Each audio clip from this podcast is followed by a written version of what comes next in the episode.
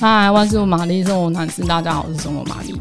没想到剩菜做别的料理，然后大家好像很喜欢，所以这一集就又收到一个提问，就是如果是海鲜的剩菜要做什么？可是我觉得怎么可能会有人煮海鲜没有吃完啊？我觉得太扯了。就是像我家，我觉得是有点难，就是不管什么虾子什么，然后一上桌大家就会抢光光。但是如果真的就是有可能煮太多，真的没有吃完，我可能就是我后来想一下，可能就会做像意大利的水煮料理。那我不知道大家有没有吃过意大利的水煮鱼？它其实做法就是有一些底料。嗯，都是味道比较重的东西，比如说像是酸豆啊、蒜头、橄榄、洋葱跟那个蒜头，然后嗯，哎、蒜头是不是讲两次？没有，就是一 蒜头，对，有蒜头。然后你把这些底料炒一炒之后，等到香味出来，你就可以加海鲜。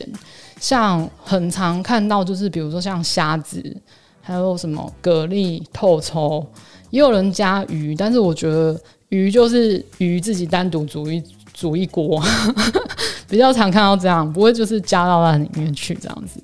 但是就现在既然是剩料，那就不用问太多，就直接加进去好了。那接下来你就可以加白酒，就是稍微就是让它挥发一下，之后再加点胡椒粉调味，然后最后加那个罐头，嗯、番茄罐头，但是是切丁的那一种，然后加上去，然后煮熟、煮滚了就可以吃。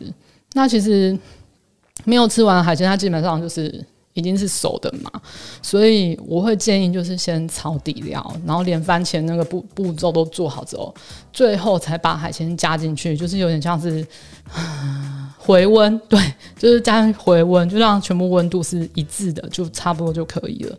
其实我觉得应该吃不太到海鲜的味道了。我的意思是说，因为没有从头开始一起煮，可是因为那个。水煮鱼的那个底料的味道全部加在一起，其实是很和谐，然后味道比较重，然后这个菜就会变成一个新的料理这样。